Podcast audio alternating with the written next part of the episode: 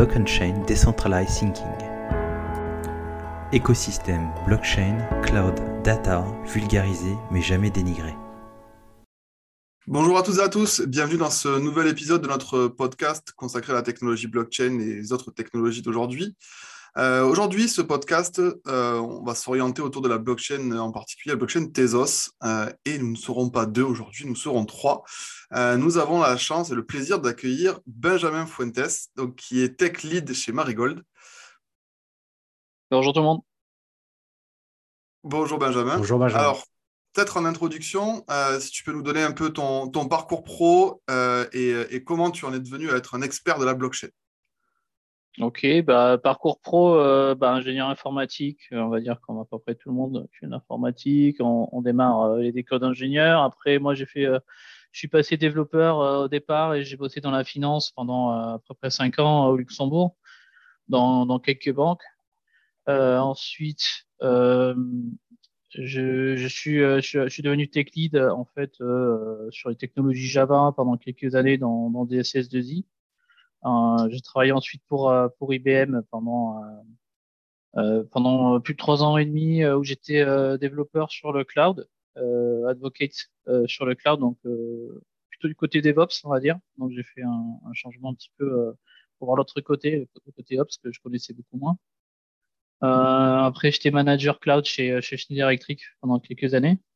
Et, euh, et je suis revenu, euh, je suis revenu dans la blockchain en fait chez MyGold il y a un peu plus d'un an.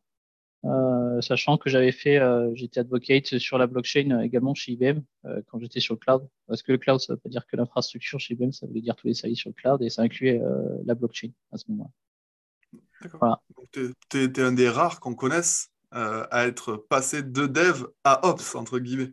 C'est quand même, c'est quand même beaucoup. non, j'en connais, un... moi j'en connais un autre qui a fait comme moi, dev et après, lui, il est resté dans ops par contre. Hein. Ok. Euh, et est-ce que tu peux, du coup, euh, décrire un petit peu euh, finalement qui est Marigold Qu'est-ce que vous faites par rapport à cette fondation blockchain? Alors, chez, chez, Tezos, en fait, on a, une fondation qui est en Suisse et, le but de la fondation, bon, une fondation, ça but non lucratif. Donc, ce qu'elle fait, c'est qu'elle finance en fait des, des boîtes de l'écosystème à travers de grants pour faire évoluer plusieurs choses. Le, bah, le, le qu'on appelle le corps de Tezos, c'est-à-dire le code source de, la blockchain lui-même. On appelle ça les core teams. Et euh, donc, on en a euh, chez nous, en fait, on a une équipe de core team chez Marigold. Et, euh, ensuite, en fait, finance aussi des, projets dans l'écosystème qui sont pas forcément le layer 1 de Tezos, mais d'autres choses. Donc, Marigold, on fait partie de, je pense, du top 3 des, des boîtes qui travaillent aujourd'hui pour, pour la Tezos Foundation. Euh, on, a des équipes sur le core development, on a des équipes euh, qui travaillent sur un layer 2, euh, une sidechain l'année dernière. là, on a des équipes qui travaillent sur actuellement sur une partie sur on appelle un peu des apps, c'est-à-dire des, applications des qui, qui servent à la communauté. actuellement, on a un batcher, multisig. L'année dernière, j'avais fait TZVote. il y avait TZ Portal, mais c'était pour, pour les layers 2. là, il faudra le updater. Et, euh, et, voilà, moi, moi, je suis technique de Sainte Marigold. En fait, je m'occupe euh, principalement de l'advocacy, de la formation, du suivi euh, mentoring des, startups. Donc, je suis dans plusieurs programmes, je suis les startups. Euh, je les aide à avancer. Et, et, je fais du développement de temps en temps sur, sur ce qu'on appelle les apps aussi. voilà, comme l'année dernière. Un peu moins cette année, je suis plutôt plus positionné business cette année. Ok, c'est intéressant. Donc vraiment, tu contribues à l'écosystème Tezos en, finalement chez Marigold à tous les niveaux et plutôt sur vraiment euh, à la fois apporter ta contribution, ton expertise et, euh, aller voir les sociétés pour savoir s'il y a des cas d'usage qui finalement euh, émergent et comment tu pourrais potentiellement les, les accompagner. Intéressant. Voilà, voilà, parce que moi je suis en relation avec les experts, je fais un peu le lien en fait, entre les, les, équipes qui sont en bas et qui ont la tête dans l'eau euh, et, euh, mm. et, et, les gens qui viennent du business et qui savent pas comment euh, parler à ces gens-là non plus. Donc il y a un problème de communication souvent entre, entre les deux mondes. Ouais, tu fais le pont, hein. ok. Ouais. Intéressant. Ok. Et euh, alors, bah, du coup, c'est Merci pour ta présentation. Et l'idée vraiment, c'est de comprendre bah, finalement qu'est-ce que la blockchain Tezos? Est-ce que tu peux nous expliquer en quoi consiste cette blockchain, comment elle se différencie des autres blockchains, quel est son protocole, quel est son langage, un peu ouvrir le capot et nous dire bah, pourquoi, bah, pourquoi déjà tu travailles sur cette blockchain et pas d'autres, et qu'est-ce qui fait que, à ton avis, elle sera meilleure que les autres? Euh, bah alors, en parlant euh, de ce qu'est Tezos, euh, on va remonter au niveau chronologique. Donc, ça a démarré vers, on va dire, officiellement vers 2017. C'est là où on la voit apparaître vraiment vers 2017, où il y a un white paper qui avait sûrement été écrit par Arthur Breitman sous un faux pseudonyme à l'époque. en fait, il y avait beaucoup de gens à cette époque-là, je dirais autour de entre 2015 et 2017, qui étaient insatisfaits de ce qu'apportait Bitcoin à l'époque. Euh, du, du, point de vue programmatique, donc euh, on ne pouvait pas coder de, de, smart contract, on était lié à juste un transfert de, de monnaie. Et euh, il y a beaucoup de gens qui étaient vexés euh, par, le non-scripting, on va dire, même a un scripting, mais tellement light qu'on peut pas faire grand-chose. donc ils ont commencé, ces gens-là, à, créer des blockchains, mais vraiment pour des smart contracts. Et est, est, est venue l'idée de Tezos à ce moment-là dans la tête d'Arthur Breitman, en même temps que Ethereum était, apparu.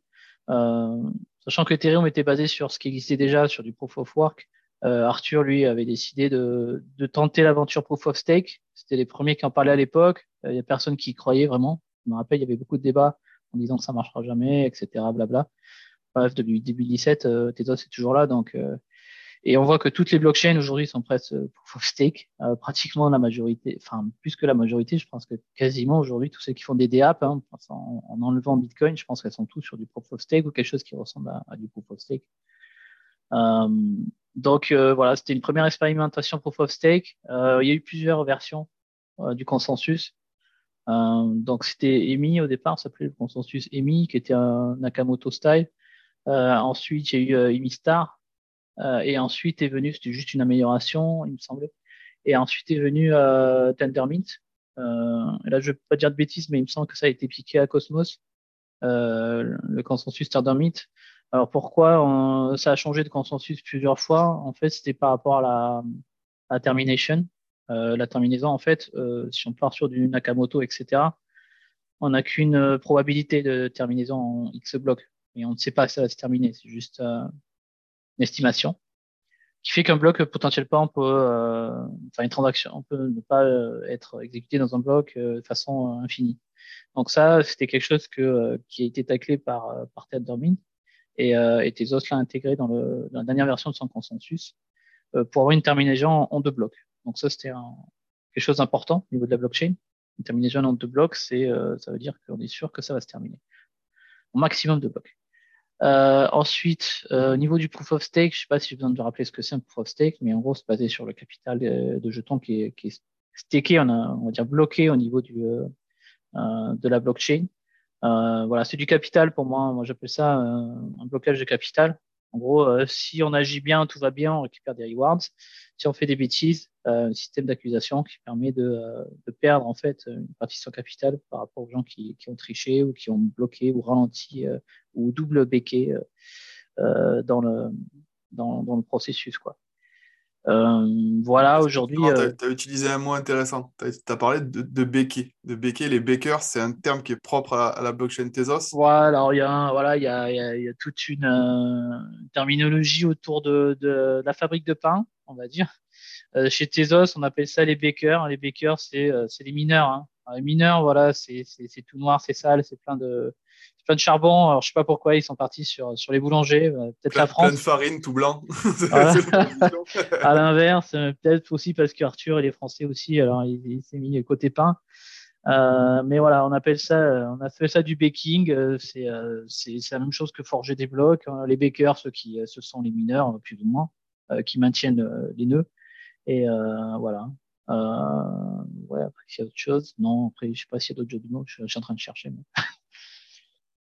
Mais bon, c'est ça, c'est la même chose au final, hein, mais bon, on appelle ça des bakers. Euh, Qu'est-ce que je disais? Oui, par rapport au proof of stake, euh, voilà, c'est basé sur du capital, comme je disais. Euh, Qu'est-ce qui est différent? Bah, C'est par rapport à la, la consommation, euh, la consommation d'énergie, clairement. la grosse différence du proof of stake versus proof of work, qui fait que Ethereum finalement a décidé de migrer vers proof of stake. Ils ont mis des années et des années avant de le faire. Ça a été un gros événement douloureux apparemment. Pas trop suivi dans la communauté, mais ça a été apparemment douloureux. Et, et finalement, on s'est arrivé sur proof of stake pour des raisons de consommation d'énergie qui sont pas tenables. Euh, donc voilà, on y est tous, je pense, pratiquement, hein, au niveau des, des apps. Euh, tout le monde est passé sur, sur du proof of stake. Petite, euh, sur Proof of Stake, la, la capacité aujourd'hui sur la blockchain Tezos de pouvoir récupérer ce qui aurait été staké, etc. On sait que ça a été un des sujets qui faisait couler beaucoup d'encre au niveau d'Ethereum, le passage en, proof of stake et de se dire, OK, comment je récupère ce que j'ai staké, ce genre de choses-là, des updates ont dû être nécessaires dans la blockchain. Ça, c'était un truc qui était pensé d'avance. Aujourd'hui, c'est transparent pour, pour un baker de, de, staker, retirer ses stakes, etc. C'est quelque chose qui... Euh, oui, ben, ça a été euh, depuis le zero day en fait euh, en proof of stake. Donc il n'y a pas eu, y a pas eu de période de, de migration. Aujourd'hui, on est sur une période de migration en fait sur Ethereum. Euh, il me semble que euh, il y a des gros sujets autour de la release, euh, etc. ça n'a rien à voir avec Tezos parce qu'en fait, depuis le début, c'est proof of stake. Donc, en fait, l'argent est staké tous les, à peu près, c'est les 28 jours, je crois, le temps de staking sur une période. Donc, euh, ils ont l'habitude de, de il y a, il y a des, il y a des, il y a des règles en fait par rapport au staking. c'est X etc. par rapport à la capacité stakée. Donc, on peut récupérer des délégations. Donc, maintenant, je vais passer sur peut-être parler du système de délégation et du euh, et, de l'upgrade. Donc, euh, c'est pas trop du hard fork côté, euh, on va pas appeler ça du hard fork côté euh, côté Tezos. On préfère parler ça plutôt d'upgrade euh, au niveau niveau tous les trois mois en fait. On a un upgrade de protocole tous les trois mois. du coup, ça évolue pas mal en fait, hein, parce que tous les trois mois, c'est beaucoup en fait par rapport à une blockchain. Euh, si on pense à Bitcoin, euh, je pense que la blockchain qui doit être la plus lente à évoluer. Ça fait en année que ça n'a pas trop trop eu d'évolution majeure. Et d'ailleurs, c'est plus ou moins voulu par la communauté hein, pour des raisons X ou Y. Euh, chez Tezos, en fait, depuis le début, on voulait mettre à jour le protocole tous les trois mois. Et, euh, et, du coup, pour ça, il faut un système de vote interne. Euh, du coup, c'est basé sur le, staking et un système de délégation. Donc, euh, en fait, c'est on-chain. Donc, le, système est, on-chain. On vote avec, euh, avec euh, sa wallet, on va dire, en tant que baker. Et en fonction euh, de, du volume total de, de, ce qui est staké et euh, qui, ce qui est délégué, donc je vais parler après de la délégation, on a un pouvoir qui est upgradé, qui, est assez, qui peut être assez important. Et ça, ça permet de voter sur des décisions d'upgrade, de, de demande de modification. Donc il y a plein de demandes de modification sur plein de sujets. Euh, peut y avoir du bug fixe, mais c'est assez limité. C'est plutôt pour des évolutions, rajouter des, nouvelles fonctionnalités à Tezos. Et, euh, et là, c'est voté, donc il y a plusieurs phases, donc je vais pas les trop les détailler, mais on dirait que je crois qu'il y a cinq phases de mémoire euh, où tu proposes, en gros, tu fais un proposal, c'est revu par la communauté, tu proposes une implémentation, c'est revoté. Il y a plusieurs phases de vote en fait. Et euh, après, ça arrive jusqu'à une phase de test euh, où c'est testé par les équipes justement qui travaillent euh, dans dans l'écosystème. Ce sont elles aussi qui proposent d'ailleurs ces, euh, ces, upgrades. Et, et ensuite, si ça a passé en fait des validations de test, on va dire sur la pré-prod qui est le GhostNet ou la version N plus 1, on redemande un vote final pour dire si ou non ça va, ça va, ça va être inclus dans la prochaine release. Et si c'est inclus dans la prochaine release, en fait, on va, on va pointer euh, au niveau de la blockchain vers le hash de la prochaine version de Tezos. Et euh, tous les gens, voilà, ça s'est passé avec Mumbai. La release Mumbai, là, c'était euh, il y a pas longtemps, la semaine dernière. Et du coup, ce que fait, font les bakers, c'est qu'ils mettent à jour leur software. Donc, une release officielle, en fait, et ils mettent à jour avec la nouvelle version. Et la nouvelle version va pointer effectivement avec toutes les modifications qu'il va y avoir dedans dans le code, va pointer vers la nouvelle version du hash et du coup ça va être une migration soft. On va pas avoir de, euh, de trauma où il y a des forks de plusieurs branches, etc. Ça ça va pas marcher comme ça parce qu'il n'y a qu'une branche officielle, c'est la branche qui a été votée et qui est passée. Euh, il peut y avoir des, des, des, des votes refusés. Hein. Il y a eu une fois, euh, je crois que c'était l'année dernière, il y avait, il y en avait un vote qui n'était pas passé à un moment donné et la release avait été repoussée du coup de trois mois parce que c'était une release majeure. Mais il y avait quelque chose qui plaisait pas à la communauté et ça avait dû être bah, refait en fait la, la feature avait l'implémentation avait dû être refaite euh, pour que ça soit pas pour que ça passe et ça passe le vote et ça soit intégré. D'accord. Donc, en fait, le, concept de l'application décentralisée est utilisé au sein même de la blockchain pour valider ou pas, faire ce consensus de on passe à une nouvelle version, on implémente des nouvelles choses. Donc, ce, mm. que tu disais en, DA tout à l'heure, une application décentralisée, ça permet clairement de faire, faire ça, hein, prendre un consensus de personnes selon la valeur qu'ils ont, le poids qu'ils ont euh, dans, dans, l'écosystème pour pouvoir implémenter des choses. Voilà, du coup, il faut parler du système de délégation, parce que je parlais des bakers. Mais en fait, au niveau euh, holder en fait de, de tokens, donc euh, les gens lambda comme euh, n'importe qui tu vois qui ont des Tezos, en fait, ça sert à rien de les avoir dans la wallet comme ça en fait, parce qu'il y a une inflation qui est d'à peu près 5% par an, qui permet de rémunérer en fait, le, rewarder en fait le, le baking. Et, et, si tu les gardes, en fait, ton, ton argent va être dévalué de 5% par an. Donc, pour éviter de perdre euh, cette inflation-là, en fait, un système de délégation. Donc, quand tu holder de, de Tezos, tu peux déléguer à partir de 0,000000001. Si tu veux thèse, tu n'as pas de barrière, en fait. À partir du moment où tu as des Tezos, tu peux déléguer. C'est ouvert à tout le monde et tu peux dire, en fait, en délégation, euh, en fait, mes Tezos, je vais donner mon pouvoir euh, qui correspond à l'argent que j'ai en Tezos à quelqu'un. Souvent, c'est à un baker, parce que pourquoi Parce que le baker, lui, il bake, il a des rewards du coup, il récupère de l'argent euh, par rapport à, son baking, le fait de créer des nouveaux blocs. Et du coup, les gens leur délèguent parce que c'est eux qui vont voter. Euh, c'est un système représentatif. En fait. Et euh, ce qui est important de souligner, c'est au niveau de l'implémentation. Comment ça a été fait? Il y a d'autres systèmes qui l'ont fait en envoyant de l'argent à quelqu'un, etc. Mais bon, au départ, c'était peut-être pas le meilleur moyen de faire en disant euh, je te fais confiance, je te donne mes, sous et euh, du coup maintenant tu pourras, tu pourras voter avec mes sous. Ben non, c'est dangereux parce que la personne peut disparaître avec tes sous. Donc en fait, le système de baking, tel qu'il a été fait de délégation, euh, la délégation c'est juste un, je nomme quelqu'un qui me représente. Donc ça ressemble un peu à un système représentatif français. C'est un droit, c'est un vote. Tu dis voilà cette personne-là va me représenter avec ce poids-là et qui représente mes thèses. Donc à aucun moment il peut partir avec avec l'argent. Et, euh, et c'est complètement liquide. Alors on appelle ça de la démocratie ou de la liquide démocratie parce que on peut changer la délégation à n'importe quel moment.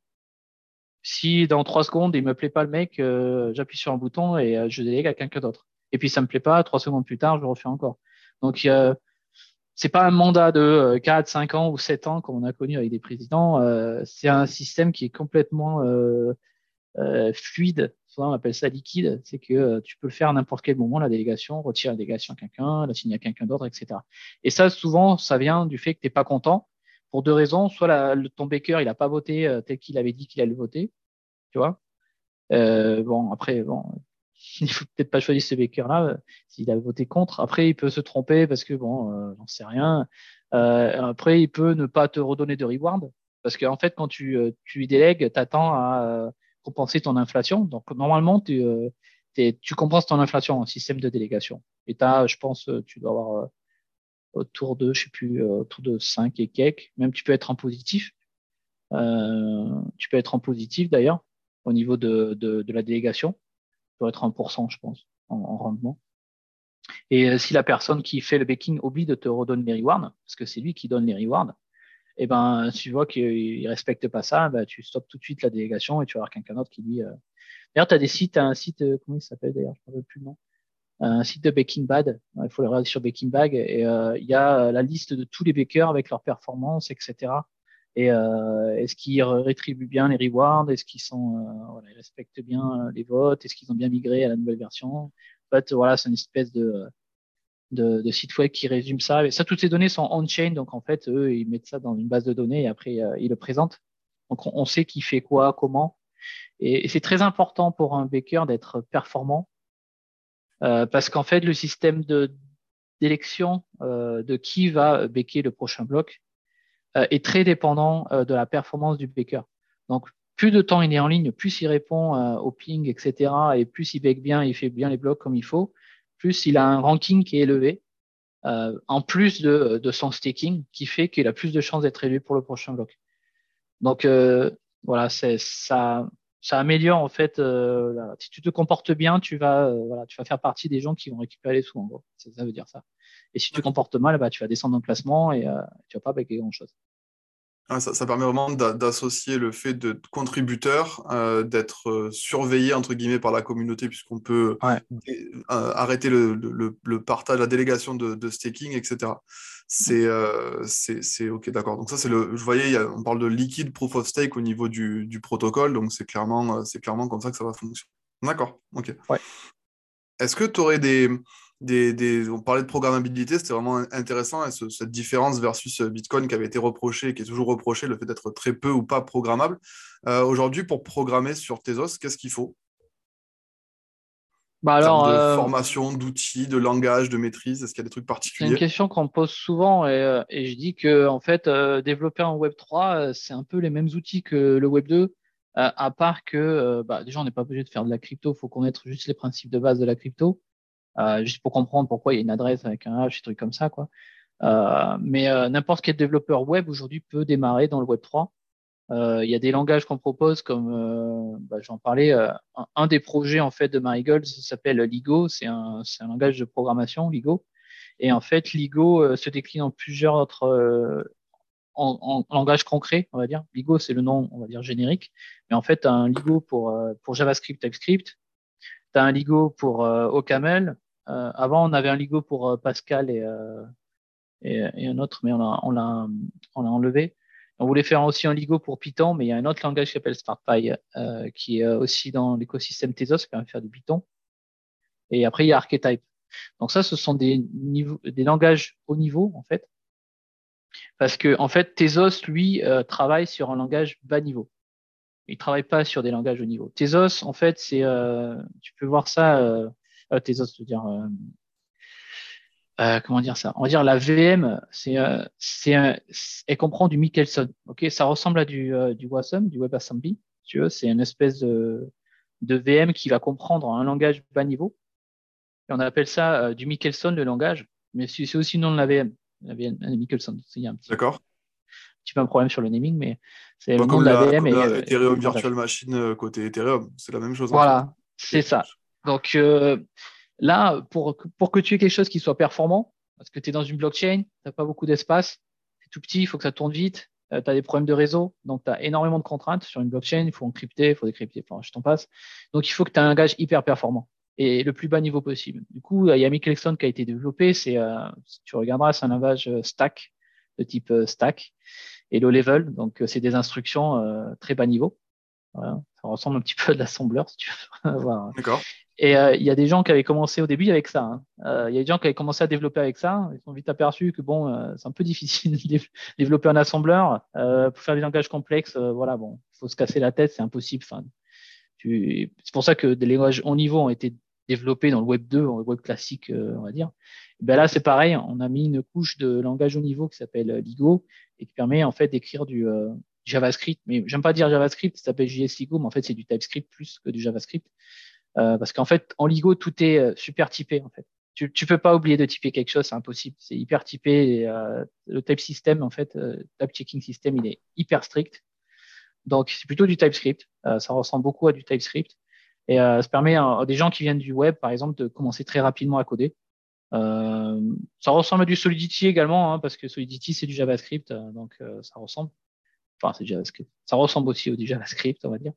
Donc, tout ça, c'est des, des langages euh, JavaScript-like, en fait, euh, ils sont assez abordables pour un développeur web.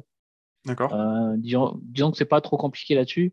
Là où c'est un peu plus euh, difficile, on dira que Ligo est plutôt orienté fonctionnel. Donc, si tu fais du JavaScript fonctionnel, ça va. Si tu fais du JavaScript impératif, au début, tu as quelques questionnements. comment mettre à jour une structure bah, Il faut le faire de manière fonctionnelle pour le moment. Euh, voilà, avec des functional updates euh, en TypeScript. Je pense qu'il n'y a personne qui utilise beaucoup ça, mais bon. Euh, ça existe, ça existe, et du coup, on utilise ce truc-là. sachant que Ligo est un langage qui évolue beaucoup, on essaie de le faire de plus en plus JS Ligo par exemple, et de le faire de moins en moins fonctionnel, de plus en plus impératif, pour qu'il ressemble le plus possible à TypeScript. Donc au fur et à mesure que Ligo avance, chaque année, il se rapproche plus de, de l'impératif TypeScript. Il y a une version qui va sûrement sortir en V1 cette année, et il y a une V2 qui est prévue, euh, mais je ne sais pas quand, qui va être encore plus proche. Euh, voilà. on, on, verra très peu de différence entre TypeScript. On a des fonctions en plus qui sont qui sont forcément ou des types qui sont spécifiques à la blockchain. Voilà, on a des types adresse, on sait à quoi ça sert. C'est une adresse de contrat ou une adresse de, de on appelle ça un implicit account, c'est un compte utilisateur, un user account. Euh, c'est une adresse. Euh, on a des types thèse ou muthèse. Ça correspond en gros à, des Ethers ou des Bitcoins ou des Satoshi. C'est la, monnaie. Euh, voilà, on a des types comme ça. Et après, on retrouve les types qu'on connaît déjà. Il y a des spécificités, mais après, il faut suivre les trainings pour comprendre les spécificités de, coder sur une blockchain. Il y a des trucs qu'on peut faire, des trucs qu'on peut pas faire. Il hmm. faut juste comprendre que, en fait, pourquoi a été fait l'IGO. Un, c'est pour avoir un niveau d'abstraction et de haut niveau au-dessus de Michelson, qui est impossible à écrire, on va dire, pour un développeur lambda. Euh, deux, euh, bah, c'est pour se rapprocher le plus de TypeScript, qui est connu par tout le monde. Et, trois, c'est pourquoi on n'a pas pris TypeScript. Euh, il y a des gens qui me demandent, mais pourquoi vous n'avez pas pris TypeScript Ça existe déjà, vous êtes bête ou quoi? Bah, La réponse, elle est très simple. c'est qu'en fait, tous les langages appropriés de programmation qu'on connaît, ils sont pas très bien checkés euh, on peut faire plein de bêtises en fait. Il y a plein de cas où il y a des edge cases où on dit pas ce qu'on fait dans une branche, par exemple. Euh, je fais un if, j'oublie de faire un else, j'oublie un retourne quelque part ou machin. Enfin, dans la plupart des langages, c'est ok, c'est pas grave, il se passe rien. Il y a un return, exit zéro, il se passe rien. Dans une blockchain, ça, ça se passe pas comme ça. Euh, tout est déterministe. Donc l'IGO est, déterministe. Il est impossible de compiler du code LIGO s'il n'y a pas toutes les branches de toutes les possibilités différentes euh, qui a été spécifié. Donc, un cas d'utilisation, euh, j'ai un switch case. Et eh ben, si j'oublie un case, euh, le, compiler va, le compilateur va pas, va pas compiler. Il va me dire, il manque un case ici. il va me dire lequel. Il va me dire, là, vous avez oublié de faire ça. Et euh, il a dit, tant que tu, tu le fais pas, ben, je compile pas, tu n'auras pas ton code. Tu pas ton ah, code. C'est intéressant. Il faudrait que tous les développeurs démarrent par là, alors, du coup, pour, pour être sûr de rien. Donc euh, après, on me dit, ok, maintenant j'ai compris, euh, d'accord, c'est un truc qui fait euh, plein de checks que les autres langages ne font pas et ne feront jamais d'ailleurs. Donc ok, ils comprennent ça. Et puis après, ils me demandent, mais pourquoi on le fait? Vraiment, pourquoi on fait tous ces checks-là? Eh bien, en fait, si on remonte, c'est parce qu'en fait, quand on va soumettre une transaction à une blockchain, il y a ce principe-là de dire qu'elle va me coûter du gaz. Et pour pouvoir calculer mon gaz, eh ben, il faut que mon programme il soit déterministe. Parce que si je ne sais pas pré-runner en fait la transaction et savoir quel est le temps d'exécution et l'espace qui va me faire au niveau du storage, je suis incapable de le facturer à l'utilisateur quand, il me demande combien me coûte euh, mon gaz. incapable de faire ça. Et du coup, c'est pour ça qu'il y a toujours un pré-processing dans les wallets. On soumet une transaction dans Tezos, la wallet va te dire euh, j'ai reronné en relocal ce que tu es en train d'essayer de passer.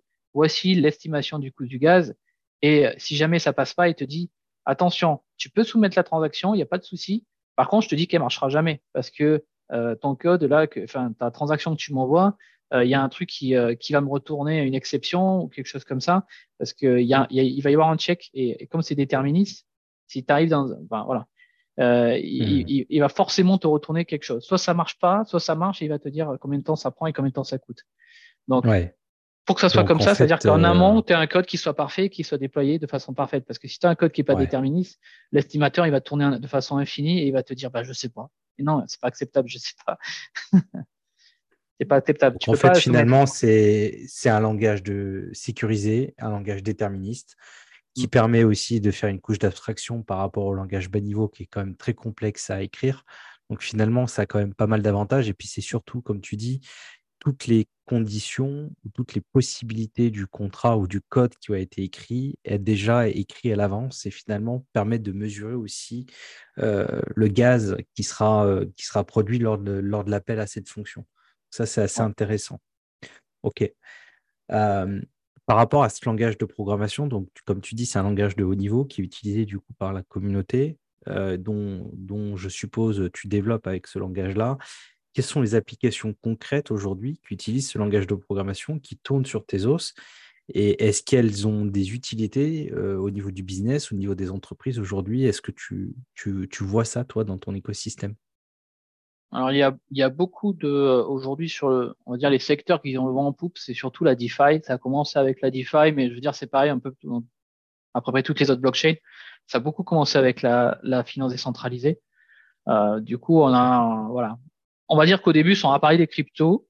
les gens, ils avaient plein de cryptos, mais ils savaient pas quoi en faire. Puis après, on s'est dit, bon, il va falloir se les échanger. Alors vite, on fait des, des exchanges. Donc, on a eu l'explosion des exchanges et des cryptos.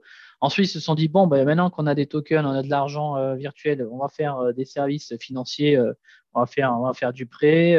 voilà, parce que les swaps, c'est gentil, mais bon, swapper des tokens comme des tokens, c'est bon. et carottes comme des tomates. Maintenant, on faire des, on va faire des prêts et, des choses, voilà, du, aussi, comment on appelle ça euh, du leverage, en français, je sais plus. Euh, faire du leverage euh, et, faire des paris, etc. Donc, il y a eu pas mal de, voilà, de DeFi qui, ont, qui sont arrivés. Donc, sur, sur Tezos, bah, il y en a pas mal. Il y a UVS, euh, Colibri, euh, KiQSwap, voilà. Et souvent, on retrouve ces, euh, ces produits-là qui sont, qui sont des, ont leur équivalent dans le monde Ethereum. Donc, souvent, ils ont, ils ont copié en fait des, les, les, principaux succès qu'il y a eu chez Ethereum et ils ont, ils ont refait chez Tezos. Euh, donc j'en oublie plein, hein, et Crunchy aussi, je crois. Euh, enfin, il y en a plein, plein, plein. Euh, et voilà, ça peut me faire de la DeFi. après, sur de la tokenisation, on arrive aussi en ce moment pas mal sur bah, tout, ce qui est objet de luxe ou terrain. Donc, dans l'immobilier, récemment, il y a eu Fraction qui est en train de se lancer, permet de tokeniser de l'immobilier, mais il y en a un autre qui, qui a lancé, qui allait se lancer aussi, je ne sais plus le nom, euh, ça n'arrête pas. Là, ça n'arrête pas au niveau de la tokenisation de l'immobilier. Euh, sur du luxe, euh, on est surtout sur des bouteilles de vin ou, du, voilà, ou des, des, grandes marques françaises, des Gucci ou des trucs comme ça qui viennent voir leurs clients et, mmh. et, qui font plutôt là. alors là, on était de la tokenisation, maintenant on part sur du NFT. Donc on arrive sur Gucci, on est plus trop la tokenisation, on repart sur du NFT. Donc là, c'est euh, c'est la deuxième grosse branche où on voit en ce moment qu'il y a beaucoup d'activités, c'est les NFT. Alors, il y a eu beaucoup de l'art. Euh, ça a commencé souvent avec l'art. Euh, donc là, on a pas mal de programmes en ce moment au niveau des, euh, des artistes ou des musées, euh, de la musique, un peu de tout, euh, où ils essaient de, de vendre leur art et, et d'avoir des, des royalties sur, sur les reventes. Donc ça marche pas mal. au niveau des artistes, ça prend bien en tout cas parce que c'est le fait que ça soit ouvert et qu'ils puissent vendre leur œuvre euh, partout dans le monde sans avoir à, déployer une grosse technologie. Ça existe déjà, il y a plein de plateformes qui permettent de faire ça. Et, euh, la deuxième, c'est euh, la deuxième penchant de, des NFT, c'est surtout sur la partie marketing. Aujourd'hui, on voit les gens du luxe ou d'autres, les marques, ils prennent, ils prennent les NFT parce que pour eux, c'est un moyen de faire du buzz, soit, mais euh, c'est surtout un moyen de fidéliser les, euh, clients. Euh, donc, ils s'en servent maintenant plus, moins que du buzz, maintenant plus pour faire de, des, cartes de fidélité, donc des loyalty programmes. Donc là, on en voit de plus en plus. ils ont tourné le NFT côté plutôt loyalty programme et suivre leur, leurs clients plus que faire juste du buzz avec, avec des, des, images, etc. Donc, ils, vont, ils commencent à aller un peu plus dans le business, un peu moins dans la hype. Mmh. Euh, après, il y a du jeu, il y a du gaming c'est pas encore très développé. On a, on a Tesotopia, on a le truc avec les petits chiens, la Dogami. Euh, on a, euh, c'est Interpop, comment ça s'appelle? Emergent, là, qui est sorti, un jeu de cartes à la, à la, euh, comment ça s'appelle? The Gathering, à la Magic. Donc, une espèce de truc à la Magic. C'est pas Magic the Gathering, mais c'est un peu pareil avec le système de cartes où tu te bats, etc. Emergent, ça vient de sortir il y a pas longtemps. C'est bien fait, hein. bien fait, bien foutu.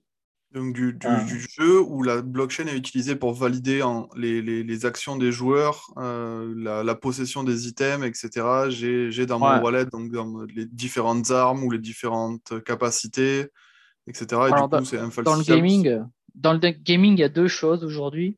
Euh, il y a la partie NFT. Effectivement, c'est ce que tu dis. En fait, c'est des euh, représentations d'assets. Et euh, ça te permet de d'avoir une gestion d'une espèce de collection euh, qui n'est pas dans le jeu, mais qui en fait qui est transversale à tous tes jeux. Donc essentiellement, tu peux faire de la portabilité en fait de tes assets euh, dans plusieurs jeux différents. Euh, donc au niveau des NFT, on voit surtout ça. Voilà, c'est des jeux classiques et en fait ils incluent cette branche euh, de NFT dans leur jeu. Ça permet aussi de générer des tokens comme un système monétaire. Il y en a qui ont fait ça. Euh, C'était qui non? euh... Oh, je m'en rappelle plus le nom.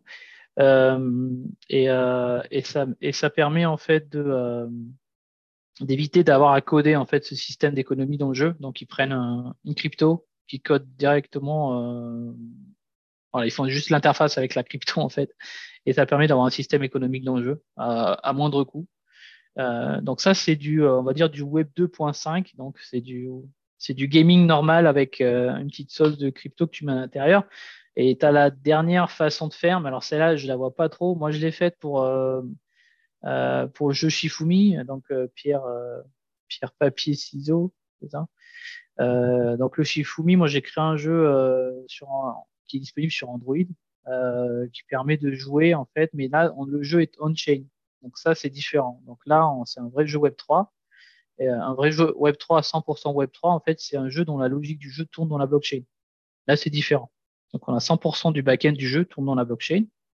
Euh, et ça, c'est possible qu'avec des jeux de tour par tour aujourd'hui. Euh, dû en fait la euh, l'attente pour valider un bloc qui est à peu près de 15 secondes en moyenne. Euh, un bloc, c'est 15 secondes, donc passant à moyenne à la moitié, donc 7 secondes. Euh, pour un jeu tour par tour, ça va. Tu peux attendre juste 7 secondes le temps que ta transaction est valide, etc. C'est encore un peu lent, on va dire, par rapport à un truc instantané, mais c'est quand même pas mal. Euh, si tu veux faire du jeu real-time, c'est pas possible. Euh, aujourd'hui, il faut partir sur des, sur des layers 2, j'en ai pas parlé, mais il faut partir sur des layers 2, euh, des solutions layer 2 pour faire du real time. Mais je dirais que du tour par tour, aujourd'hui, le Shifumi montre très bien qu'on peut jouer sur du jeu Web3, 100% Web3. Et l'avantage, c'est que c'est un jeu dont je paye aucun frais cloud tous les mois, zéro, je paye. Parce qu'en fait, une blockchain, c'est un compute qui est en mode lambda, fonction. En fait. C'est l'utilisateur qui paye de faire tourner la fonction. C'est pas l'éditeur. Donc ça, c'est quelque chose de nouveau. C'est un jeu qu'on peut pas hacker. Le code est, euh, euh, immutable. Donc il est inséré dans la blockchain. Personne ne peut le hacker, à moins qu'il y ait un bug. C'est un bug. Mais euh, voilà, on peut pas le hacker. Sinon, il faudrait hacker tous les serveurs de toute la blockchain de Tezos. Bon courage. Du coup, il y a plein de trucs différents. Voilà, de faire un jeu à 100% Web 3. Et euh, je pense qu'il y en a qui vont commencer à s'y mettre. Hein. Des gens qui font du tour par tour. Euh, il y a beaucoup de jeux en fait qui sont encore tour par tour. Hein. On n'y pense pas, mais il y en a beaucoup, beaucoup qui font tour par tour et ils ont, du sens dans un, dans un layer 1 aujourd'hui. Ça peut marcher très bien. Ok, du coup, on, voit des cas, d'usage autour du, gaming avec les deux niveaux comme tu l'as expliqué. C'était vraiment intéressant de voir qu'on pouvait euh, le voir de différentes manières. Euh, donc la notion de, de, DeFi, donc finance décentralisée, euh, tu parles aussi de, NFT pour différentes façons de les utiliser. On, fera justement un podcast dédié sur cette thématique-là du NFT pour expliquer un peu plus ce que c'est, comment ça fonctionne, etc. mais aujourd'hui, voilà. Donc, c'est les, cas d'usage, on va dire, principaux aujourd'hui sur la blockchain, enfin, cette blockchain Tezos, du moins pour, ce qui nous concerne aujourd'hui. Euh, écoute, merci, euh, merci beaucoup Benjamin en tout cas pour, euh, pour ton temps et pour toutes tes explications. On a fait un, vrai tour d'horizon très intéressant puisqu'on est parti du développement de, la blockchain, de comment développer dessus et comment on, allait créer des applications.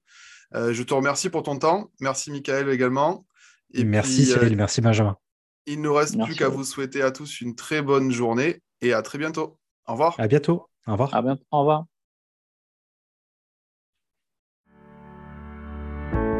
Block Chain Decentralized Thinking. Écosystème, blockchain, cloud, data, vulgarisé mais jamais dénigré.